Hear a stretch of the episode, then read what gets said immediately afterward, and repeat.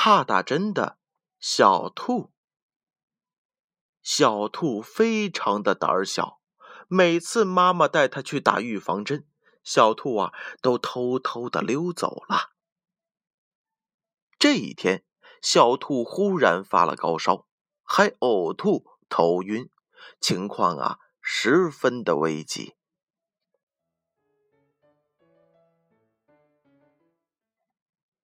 兔妈妈赶紧把它送进了医院。熊医生呀，仔细的给他检查了身体。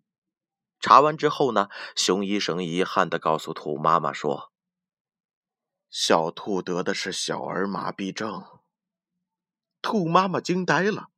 医生说：“小兔以前是不是没打过预防针？”兔妈妈无奈的点了点头。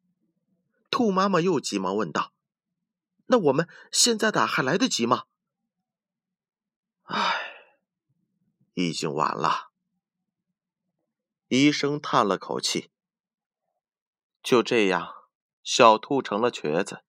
他非常后悔，心里想：当初我要是能够勇敢一点儿，该多好啊！小兔因为害怕打针，结果造成了严重的后果。宝贝儿，你害怕打针吗？如果有，一定要改变自己，一定要变得勇敢一点，不然呢，就会像小兔一样后悔终生啊！宝贝儿，建勋叔叔啊，小时候也害怕打针，一到打针的时候呢，建勋叔叔就想啊，没事的，没事的，放轻松就不疼了。一会儿，针打完了。建勋叔叔啊，从此以后就用这个方法来鼓励自己，让自己变得勇敢、勇敢再勇敢。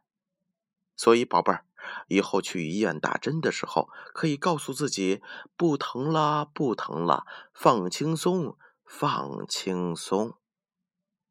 但是呢，建勋叔叔还是希望每一个小朋友健康、快乐。健康和快乐需要好的身体和充足的睡眠。接下来的时间，知道该干什么了吗？闭上眼睛，乖乖睡觉去。三、二、一。